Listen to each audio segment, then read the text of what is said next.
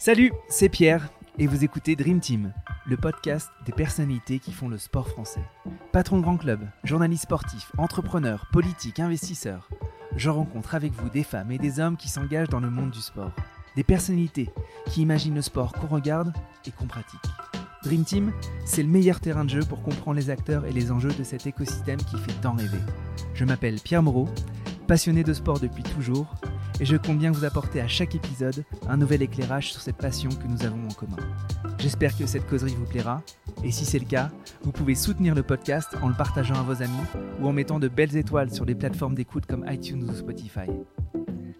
Allez, c'est parti pour cette nouvelle causerie, bonne écoute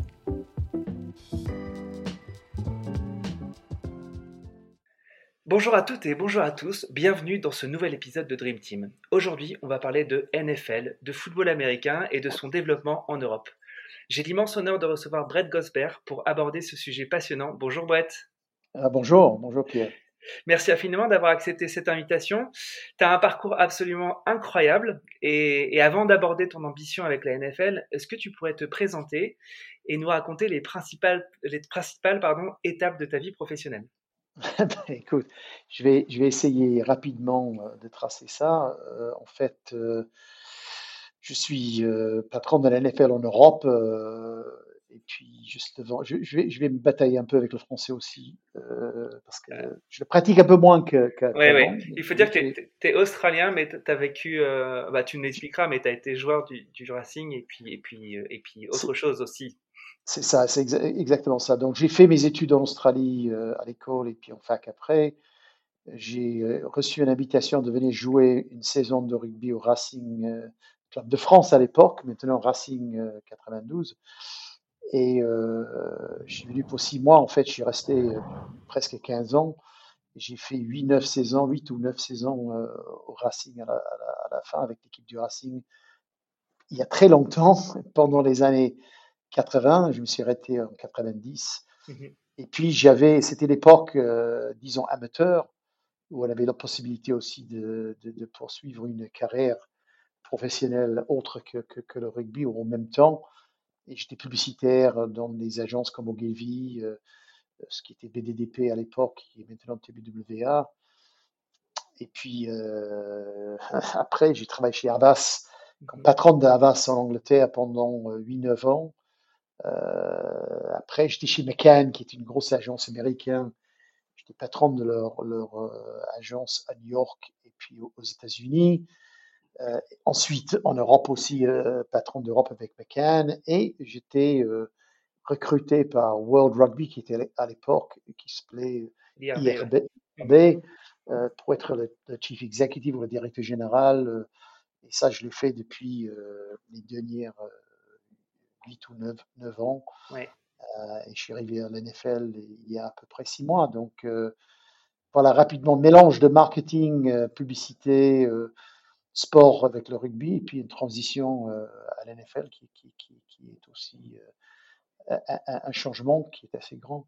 Ouais, et, et donc, moi, moi je, je, souligne quand même le fait que tu as occupé des postes de direction très élevés ou de président dans les plus grosses agences du monde. Hein, McKen, Avast et BW, on parle quand même des, agences majeures euh, dans le monde de la publicité. Euh, toi, tu te décris comme un, créatif, un publicitaire euh, qui a tourné en, patron. C'est quoi enfin, Non, je n'étais pas créatif. Enfin, tout le monde dans la pub aime bien se positionner comme, comme créatif. Peut-être pas un créatif, mais, mais avec l'esprit créatif. Et j'étais un, commercial, mais qui, qui, avait, je pense, une bonne sensibilité euh, aux, stratégies, mais aussi à l'exécution créative. Donc, euh, euh, donc, en fait, comme je dis, j'étais commercial et puis par la suite management, manager des, agences différentes. Dans le temps, j'ai eu l'honneur ou le privilège, dans la panique, d'avoir écrit quelques phrases publicitaires pour quelques marques qui étaient qui était plutôt le panique la veille d'une prospection, euh, beaucoup plus qu'une que, que, une, une, grande euh, talent dans, dans, dans, dans, ce domaine. Parce que, parce que l'histoire dit en effet que tu étais à l'origine de certains slogans euh, qui, ont fait, qui ont fait le bonheur de, de certaines, de, de, certains de vos clients. Oui, oui exactement. J'avais la chance d'en trouver une ou deux. Ouais, super. Euh, mais euh, l'idée de, derrière Dream Team, c'est évidemment de, de, parler de sport. Euh, euh tu es un grand copain de, de Claude Hachet que j'avais reçu sur, euh, sur le podcast. je voudrais savoir pourquoi tu décides d'aller à l'IRB qui viendra à World Rugby. Qu'est-ce qui fait que tu, tu, tu quittes ces super postes dans les plus grosses agences de com et de publicité? Oh, je pense qu'à l'époque, j'avais l'impression d'avoir tout fait dans la publicité que j'allais faire et quelqu'un m'avait posé les questions de est-ce que ça m'intéressait de, de, postuler pour un rôle chez, chez, chez, World Rugby. Le rôle de direct, directeur général euh, était ouvert à l'époque. Je suis allé pour une des, des interviews et puis euh, j'avais trouvé ça assez intéressant. Je me suis dit à l'époque, oh, ça va, ça va peut-être un peu bureaucratique ou politique et peut-être pas très commercial, etc. Mais j'ai pris le taille du Coupe du Monde et, tout ce qui était autour du, Coupe du Monde, de la côté commercial, marketing, euh, visibilité de la marque, le développement du sport, etc. Donc, ça avait commencé de me passionner. En étant ancien joueur de rugby, euh, j'avais une affinité avec le sport, bien sûr, mais euh, donc j'ai décidé que ça, ça, allait être une autre aventure, différent donc, j'ai commencé dans le sport. C'est vrai qu'au départ, euh, j'ai bataillé un petit peu parce que j'étais conditionné par une autre catégorie et de changer de catégorie dans une carrière, c'est pas facile. Euh, mais euh, je crois que j'ai trouvé mes marques après un an ou 18 mois à peu près. Et, et, et tout se passait plutôt bien avec, avec, avec tout ce qu'on a réussi à faire ensemble dans le sport avec l'équipe de, de World Rugby. Mmh Donc, tu as passé 9 ans à la direction générale de World Rugby. si tu devais résumer un peu les grands accomplissements de ces 9 années de, direction, quels seraient-ils? Je pense d'abord, les, Coupes du Monde sont tellement importants parce que tout, tout l'argent, les fonds pour le développement du sport viennent d'une bonne Coupe du Monde. Il faut générer un maximum d'argent et aussi de, d'enchanter le public avec la Coupe du Monde magique. Donc, nous, on a fait la Coupe du Monde de 2015, la Coupe du Monde euh, de, Japon, les deux étant des, ont cassé beaucoup de records sur tous les aspects d'une Coupe du Monde, en taille, mais aussi en personnalité. Je dirais que la personnalité de la Coupe du Monde au Japon était unique. Mmh euh, c'était l'aventure extraordinaire tout, tout le longueur de ça.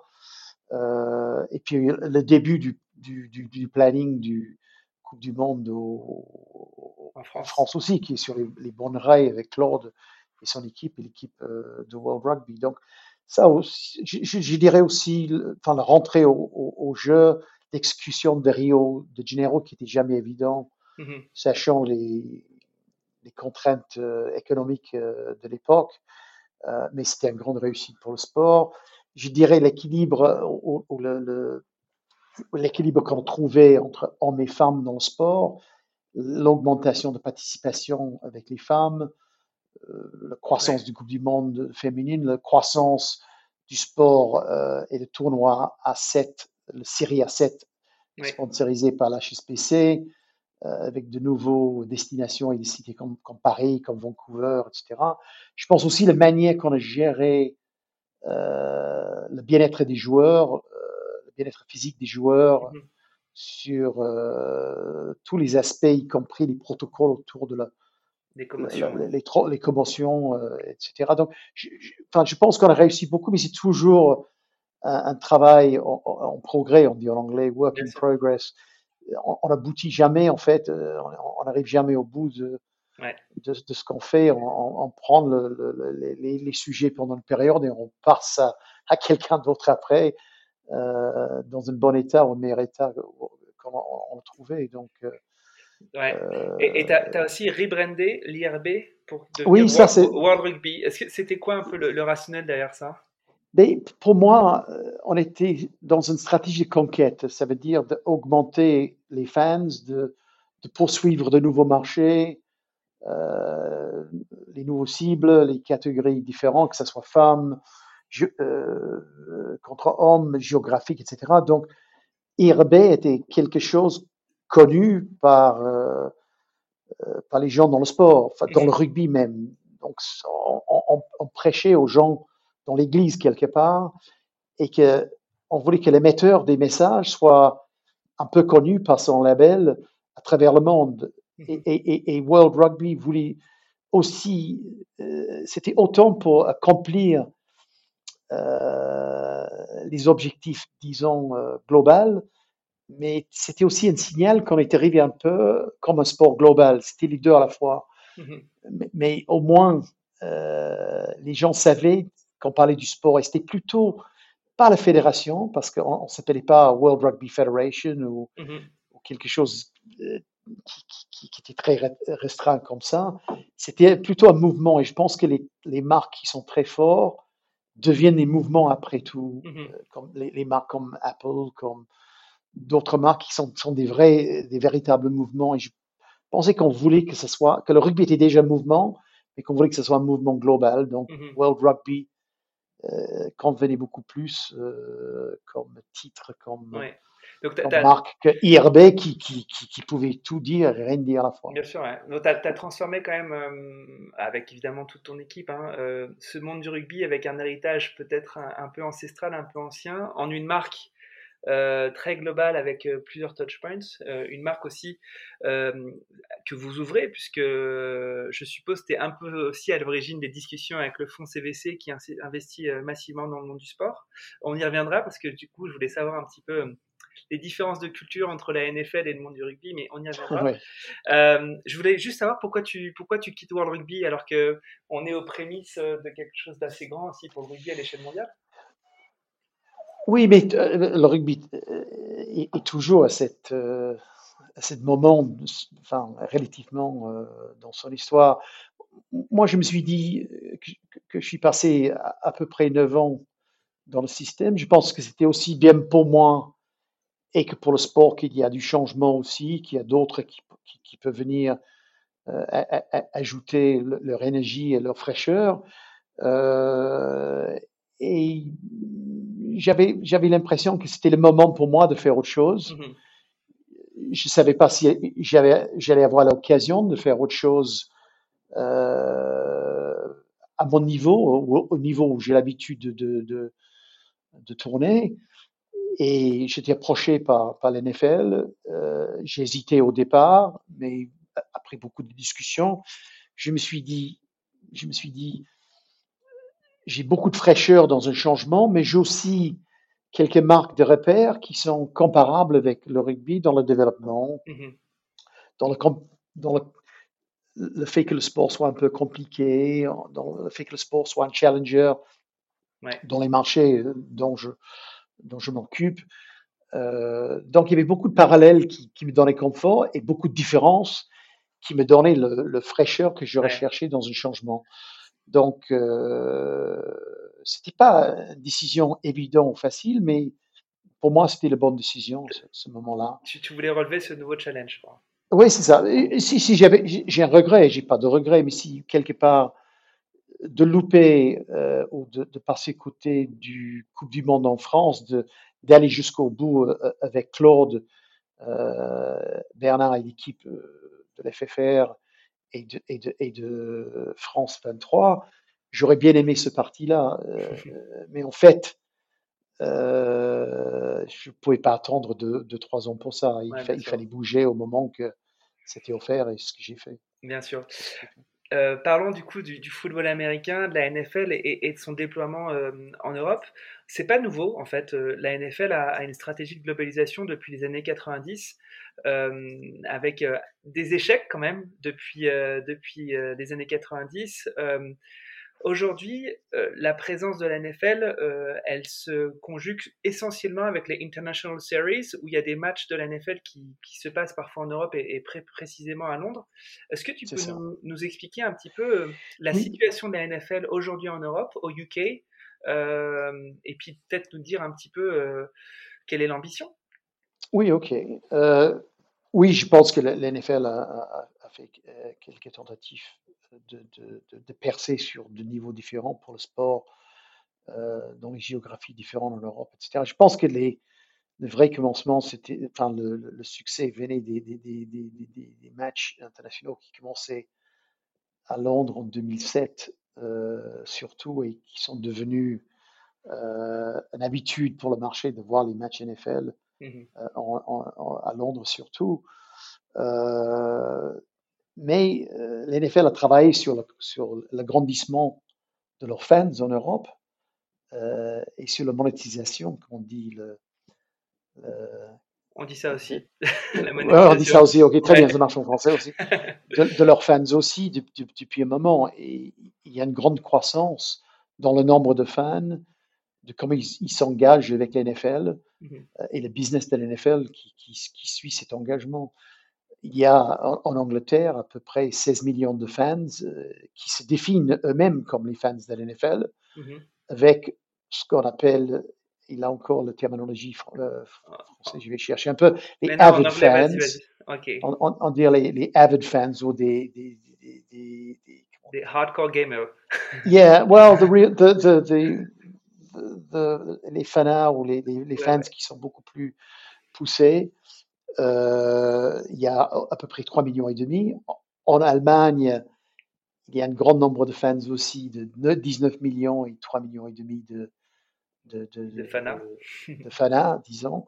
Donc ça, et, dans le business chaque année, que ce soit l'audience à la télé, euh, qui est grandi ici en Angleterre de 30% par an, en, Allemagne, pas très loin de ça, le Super Bowl aussi, les achats de produits NFL, les produits consommateurs, enfin, les, maillots, etc. Je disais que l'Allemagne les, jeux vidéo de Madden, le, streaming sur euh, euh, sur Game Pass, etc. Tout ça est en pleine croissance et, et, et, donc il y a un très très grand réservoir de fans et, de momentum, d'élan, mmh pour le sport dans, dans cette partie du monde. Et, mon job, c'est de continuer ça. Ouais. Je disais que l'Allemagne était le deuxième marché après les États-Unis. Euh, euh, sur les, Ça dépend sur, sur quels critères. Sur certains critères, c'est le cas. Ouais, surtout les, les, goodies, les merchandising, tout ce qui est produit. Voilà, il est les deuxièmes, c'est sûr là-dessus. Ok. Euh, et donc, eux, ils n'ont pas de, de, match encore, ils n'ont pas de bureau comme en Angleterre. Donc, on envisage euh, et on est en train de, de, de, de rechercher la possibilité des, des matchs en, Allemagne euh, pour l'avenir, pour peut-être 22, peut-être pour 23, mais on est en train de regarder ça. Et puis, on est en en discussion avec plusieurs villes qui veulent être hôtes de match euh, de la saison NFL en Allemagne. Euh, super. Est-ce que du coup tu pourrais nous, préciser un peu l'éventail de, ton action ta, ta, toolbox, c'est l'organisation d'événements, la création d'infrastructures, la, gestion des droits de retransmission. Qu'est-ce que c'est ça en, Europe D'accord. Donc tu vas aller négocier. Enfin, c'est toi qui vas mettre en négociation les droits de la NFL dans chacun des pays européens? C'est toi qui vas faire les contrats de licensing euh, en Europe C'est pas si euh, simple que ça. Je fais partie de l'équipe qui fait ça. Mmh euh, et moi, je focalise surtout sur les pays européens, sur, sur chacun de, ces aspects de, la marque et le business de, de l'NFL en Europe. Mais on a, on a une, une structure Matrix où il y a les gens de New York et Los Angeles qui, qui, se penche sur ces, ces, opportunités aussi. Donc, euh, on, travaille en équipe sur, tous ces aspects. On a des spécialistes, les généralistes géographiques, les spécialistes par, discipline qui, qui, se déploient dans, ces différents aspects. Bien sûr. Euh, Aujourd'hui, ton, équipe euh, européenne et, londonienne, vous êtes, vous êtes combien et On est à, à, peu près une cinquantaine à Londres, mmh où il y a du staff international qui sont déployés sur des marchés autres que, que, que l'Europe, mais qui, qui, font aussi l'Europe ici, euh, que ce soit dans le média, dans le merchandise, euh, dans le streaming, etc. Mais à Londres, on est, oui, on est à peu près euh, une cinquantaine de, de, personnes, mais aussi le département d'événements, parce qu'à cause de la mise en œuvre de, de, matchs ici à Londres, de 2 à 4 par an selon le, le, programme. Cette année, on a deux matchs à Tottenham vous le savez. Et euh, donc, euh, on a, on, a, on, a, des différentes équipes. On, envisage un bureau à, en Allemagne. On est en train de travailler dessus mmh en ce moment, justement pour, pour qu'on euh, puisse être hôte des matchs en, Allemagne, mais aussi pour avoir une focalisation, une concentration d'efforts sur le pays, par le pays. Mmh ce qui est important à terme. Donc on travaille là-dessus. Ok. Depuis, depuis 2007, euh, il y a eu plus, plus de 28 matchs en International Series euh, au UK surtout. Donc là, vous allez les développer euh, en Allemagne. Est-ce que le, ce qui va tirer la croissance de la NFL en Europe, ça va être ces, ces matchs d'International Series ou est-ce qu'il y a d'autres leviers sur lesquels tu, tu travailles? C'est, Il y a beaucoup de leviers. Les matchs donnent une tangibilité au sport en, en Europe et au marché le fait d'avoir un match, euh, le fait d'avoir les matchs en, Angleterre euh, nous aide à, lancer d'autres centres d'intérêt ou points d'intérêt pour, pour, pour, le marque.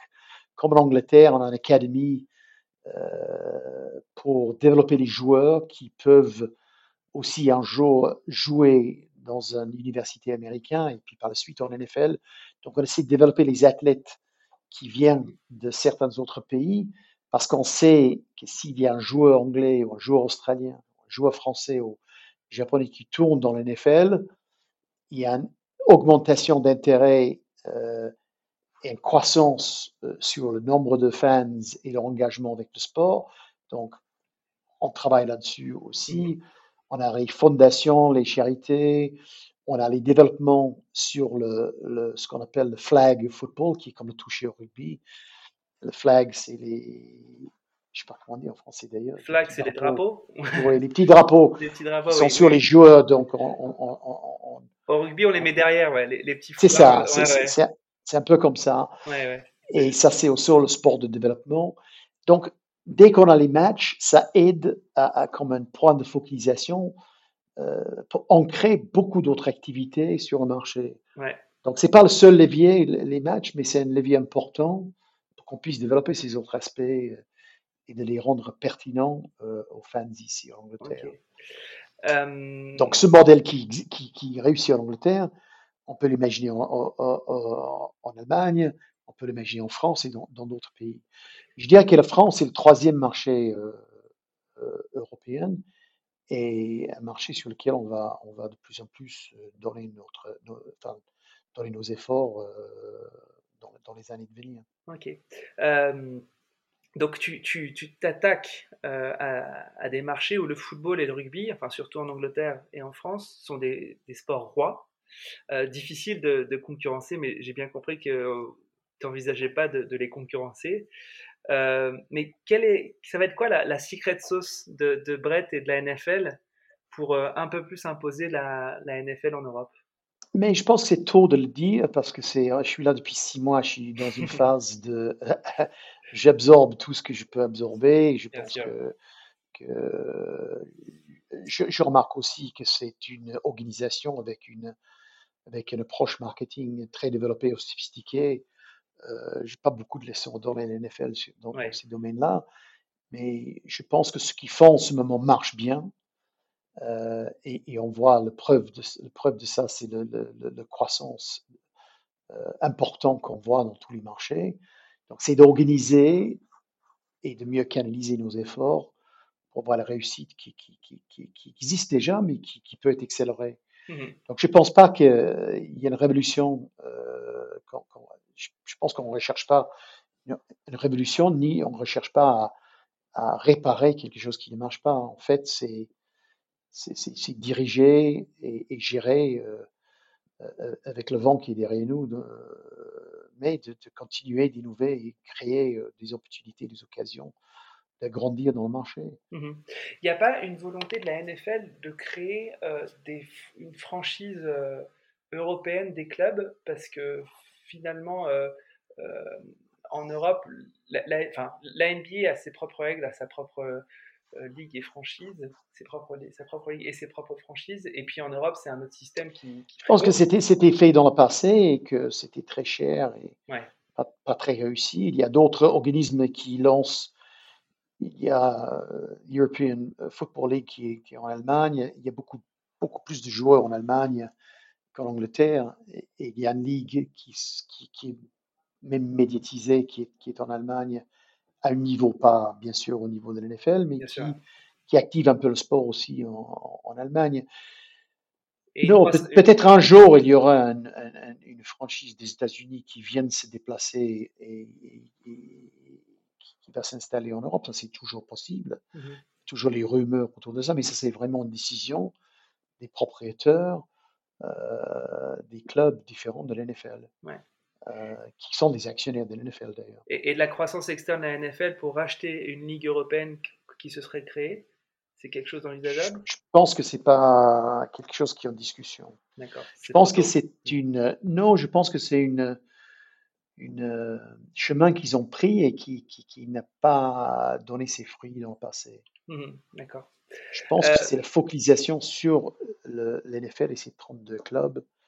Euh, et puis, c'est sûr qu'il y a une espèce de chemin pour les joueurs. Euh, pour développer plus de, plus de joueurs en Europe euh, à travers le, flag football euh, d'abord, mais aussi développer des joueurs qui, surtout au niveau de l'élite, peuvent se trouver dans la NFL et peuvent activer plus d'intérêt. Ouais. Donc j'ai bien compris que tu, tu, tu travailles sur euh, les, les, deux bouts de la chaîne, à la fois avec le flag football, plutôt la pratique massive de tous et généralisée, et tu travailles aussi sur un peu bah, faire sortir des, grandes stars européennes de ce sport. Oui, qui, euh, peuvent venir du flag au départ parce que c'est la grande ouverture des possibilités à ce, cette stade-là. Et, que le plus large développement euh, à ce niveau-là, euh, le plus de possibilités il y a pour trouver justement des stars de l'avenir qui sortent de l'Europe et qui sortent de l'international et qui donnent cette pertinence aux fans dans ces pays-là. Donc on travaille très fortement là-dessus. Et comment on fait pour, euh, pour travailler contre Parce que quand même pour la, pratique pour tous qui va peut-être déboucher sur certaines stars et certaines, certains athlètes de haut niveau, toi tu, te bats contre bah, tu te bats contre le rugby, tu te bats contre le foot. Le rugby va bien peut-être bientôt intégrer euh, CVC dans son capital euh, pour encore plus développer la pratique, la pratique féminine, etc. etc. comment tu vois le, le champ concurrentiel pour toi? On ne le voit pas comme concurrentiel tellement parce qu'en fait, aujourd'hui, avec les technologies et les, plateformes mm, sur lesquelles les fans peuvent s'engager avec un sport, il y a cette duplication de suivi euh, par les fans qui, fait en sorte que quand le marché est dynamisé, on peut suivre une équipe de, dans la Ligue française, dans le, dans le Premiership en Angleterre, dans l'NBA, dans, le, euh, l'NFL, Enfin, on a la possibilité d'engager avec les sports. C'est sûr qu'on veut le plus grand part de marché et intérêt, et on est confiant de notre produit pour, pour, l'atteindre. Mais euh, on ne se voit pas en compétition avec le rugby ou le cricket ou, d'autres. D'abord, ce n'est pas une grande stratégie de participation. La participation, c'est un moyen de, de trouver d'autres joueurs, mais la bataille n'est pas sur la participation, la bataille est sur les intérêts l'attention des fans pour le mmh sport et leur engagement avec ce sport.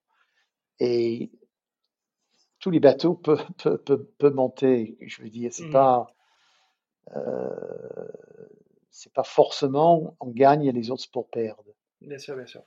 Euh, donc c'est une bataille de l'attention, donc c'est vraiment euh, un enjeu euh, quand même assez marketing, de, brand awareness, enfin de, notoriété de la pratique. Euh. C'est exactement ça, et c'est la visibilité du sport surtout. C'est ce qui est l'équivalent à brand awareness. Mais, les visibilités donnent envie de, revoir et d'engager et de s'engager avec le sport.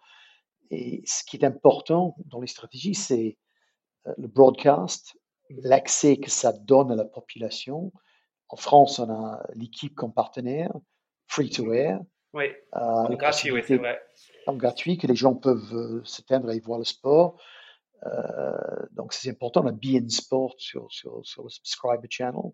Mm-hmm. Um, et donc, ça, c'est important. On a, on a, en, Allemagne, on a la même stratégie. On a free to air comme Pro7. Et puis, on a DAZN en Subscriber. En Angleterre, on a Sky et BBC. et donc, cette stratégie d'abord vient de la visibilité du sport. Si on n'a pas cette visibilité en masse, euh, on a peu de chance à vraiment percer d'une manière importante. Mmh Donc les partenaires et leur créativité, et on est, comme je dis, on est, on est content d'avoir les partenaires comme équipe, qui, c'est une, marque de, référence de, sport dans le monde et en France surtout. Mmh il y, a une ligue américaine qui a, un peu plus d'avance que vous, a priori, mais tu me corrigeras si je me trompe, c'est la NBA, qui a une longue tradition en Europe, en tout cas qui a, qui a peut-être une empreinte plus importante que, que la vôtre à l'heure actuelle. Qu'est-ce qu'il y a à apprendre euh, comme bonne pratique chez la NBA, même si, encore une fois, on parle d'un sport qui est beaucoup plus universel avec le basket? Oui, je pense que c'est ça la différence. Je pense que le, le, basketball a une infrastructure de participation à tout niveau euh, qui était là et qui était poussée par l'NBA, mais qui, était là par les fédérations au départ, et c'est un avantage dans l'aspect participation euh, pour l'NBA que, que, cette infrastructure existe, que c'est un sport olympique depuis très longtemps, euh, et, c'est un avantage. Mais je ne dirais pas qu'ils ont un avantage en termes de d'audience, en termes de, de, de, de, business dans certains marchés euh, en, en, Europe, etc. Il faut savoir que euh, la dominance justement, justement de, l'NFL aux États-Unis, juste pour, pour, pour, donner une référence, les, les, les programmes de, broadcast dans les 20 dernières années, du 20 premières euh, audiences pour les émissions aux États-Unis, 17 étaient des matchs NFL, depuis 20 ans. Donc il y a une telle dominance dans, le sport aux États-Unis en termes de téléspectateurs euh, et le fait que ce soit broadcasté maintenant par quatre networks américains, pas une ou deux, mais, mais quatre broadcasters plus Amazon, euh, le, force euh, culturelle du sport, cause de, de la du poids de, l'audience est, extraordinaire. Alors, on peut pas, euh, c'est vrai que là, on parle de l'Europe, on parle des États-Unis, euh, mais que ça soit par le Super Bowl et, par la croissance de justement les audiences sur ces matchs-là, on voit une accélération de, de, gains en, fans qui, est euh, important. Mmh toi, toi l'Australien, tu viens du coup un petit peu plus porter la, culture, la culture américaine avec la NFL euh, en Europe. Euh, L'Europe, c'est un bassin euh, sportif qui est, hérité quand même beaucoup des sports anglais. Est-ce que tu, tu, vois des freins culturels forts au déploiement de la NFL et du foot US en Europe? Et, comment ça se matérialise au jour le jour? Je ne sais pas si j'ai bien compris la question, mais... Désolé, elle était un peu longue.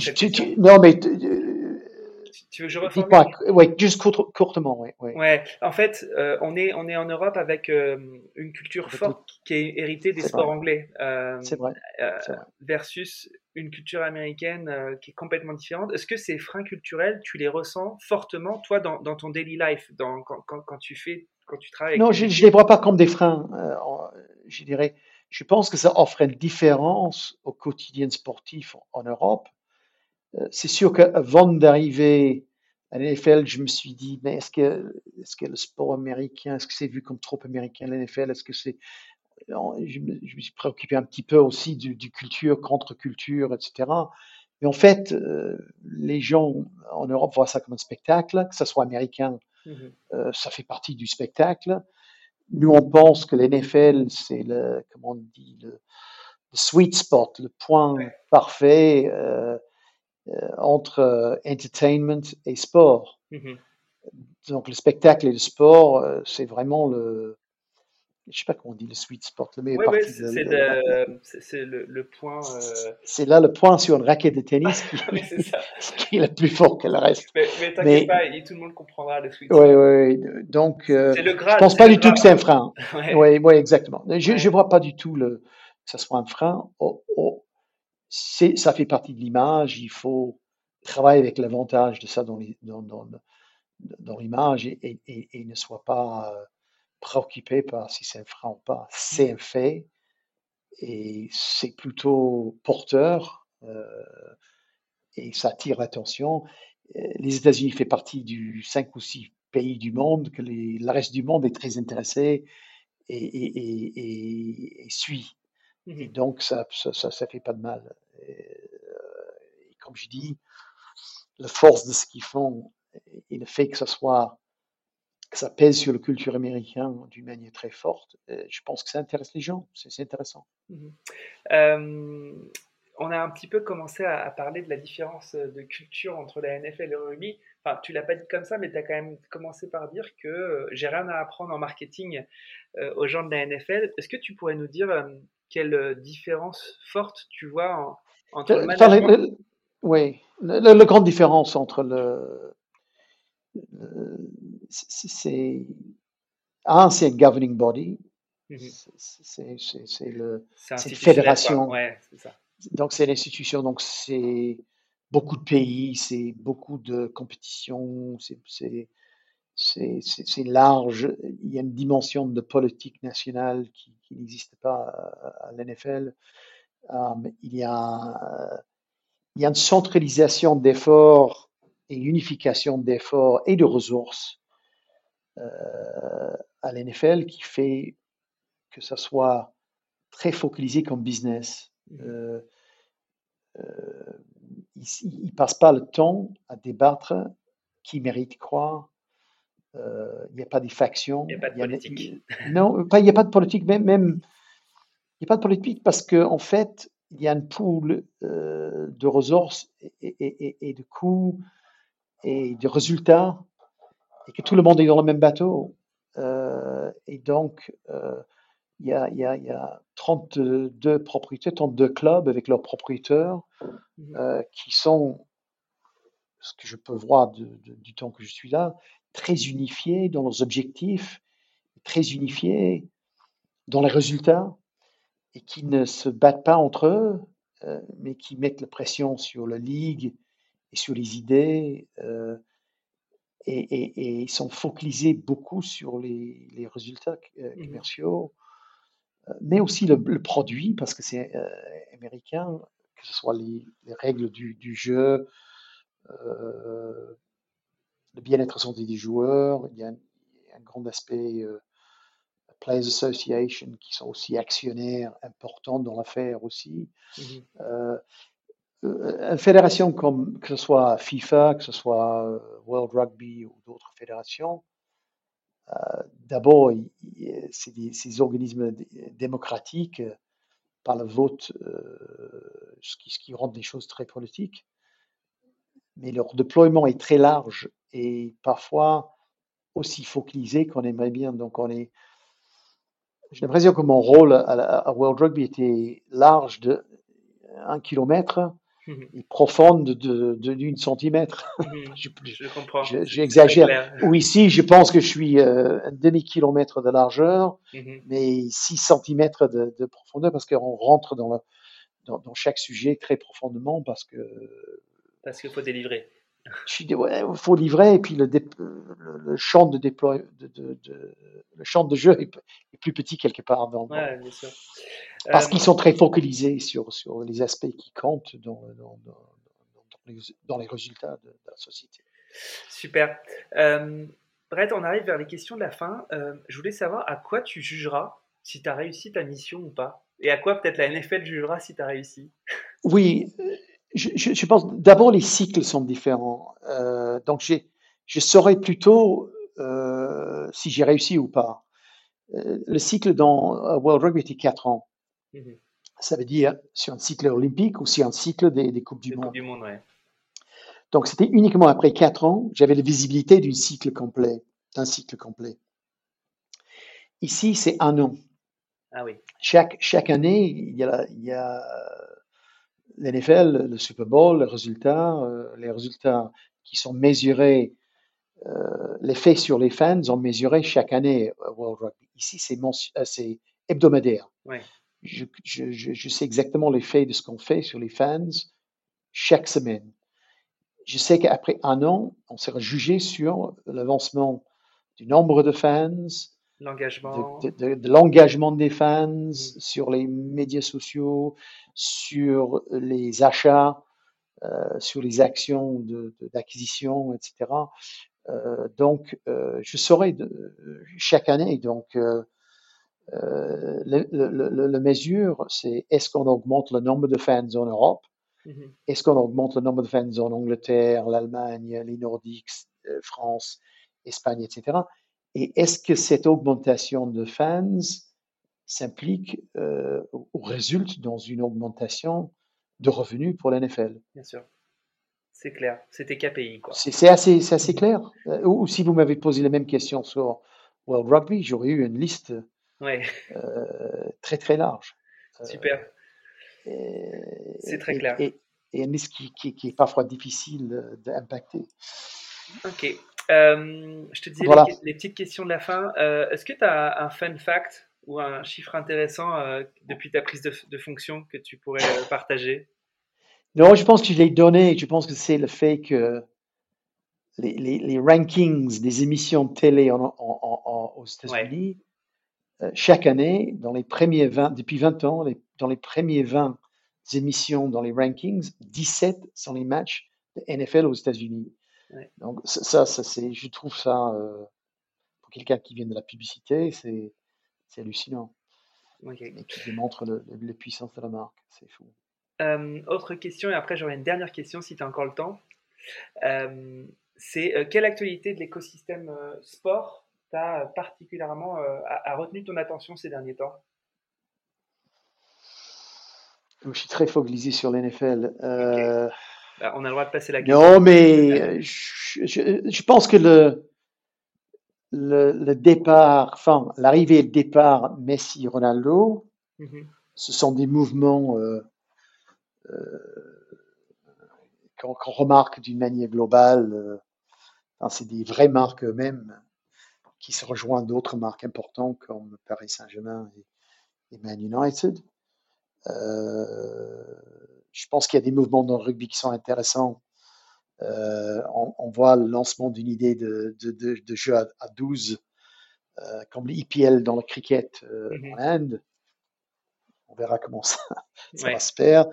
Le développement du private equity dans le sport aussi est un thème, un sujet. Je pense que le, la réussite des Jeux olympiques et paralympiques à, à Tokyo c'était un, c'était un vrai. Euh, enfin, c'était bataille pour eux, mais je pense que c'était réussi. Mmh c'était, c'était, c'était beau à voir. Euh, j'ai, sûrement loupé. Euh, non, non, c'est super. J'ai sûrement loupé certains, certains autres. Ma dernière question, c'est un peu une question piège. Tu, tu, m'excuseras, mais. Ils étaient tous les questions pièges pour moi. Donc, euh... mais tu as été excellent. Et, ton, niveau de français, mais je le savais, est, exceptionnel. Euh, puisque je t'avais déjà entendu parler euh, en français. Euh, est-ce que tu pourrais me dire qui t'aimerais écouter dans un podcast comme Dream Team? Et en fait, la question est piège parce que c'est un peu avec qui tu vas nous mettre en relation? oh,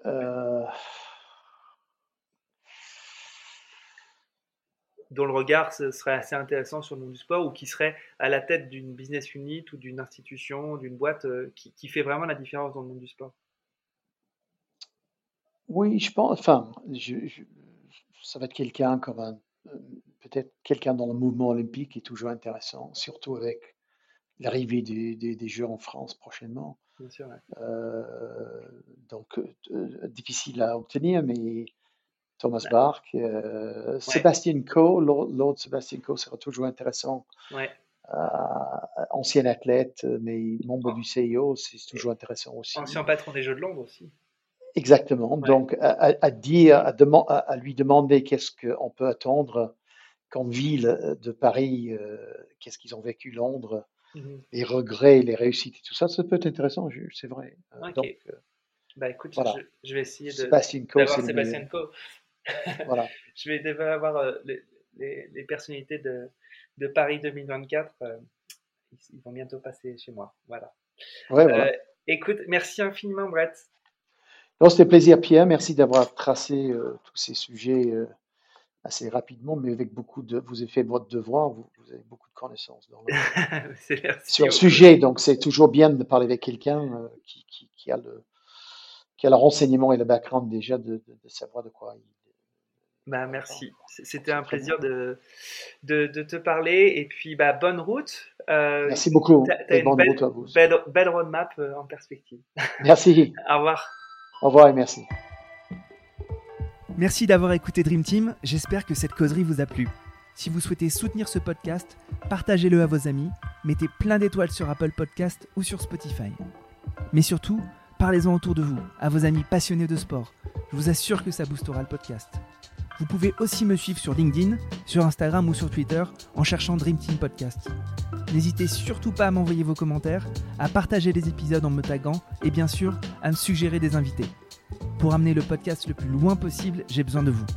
Encore merci pour votre écoute, on se donne rendez-vous à la prochaine coderie.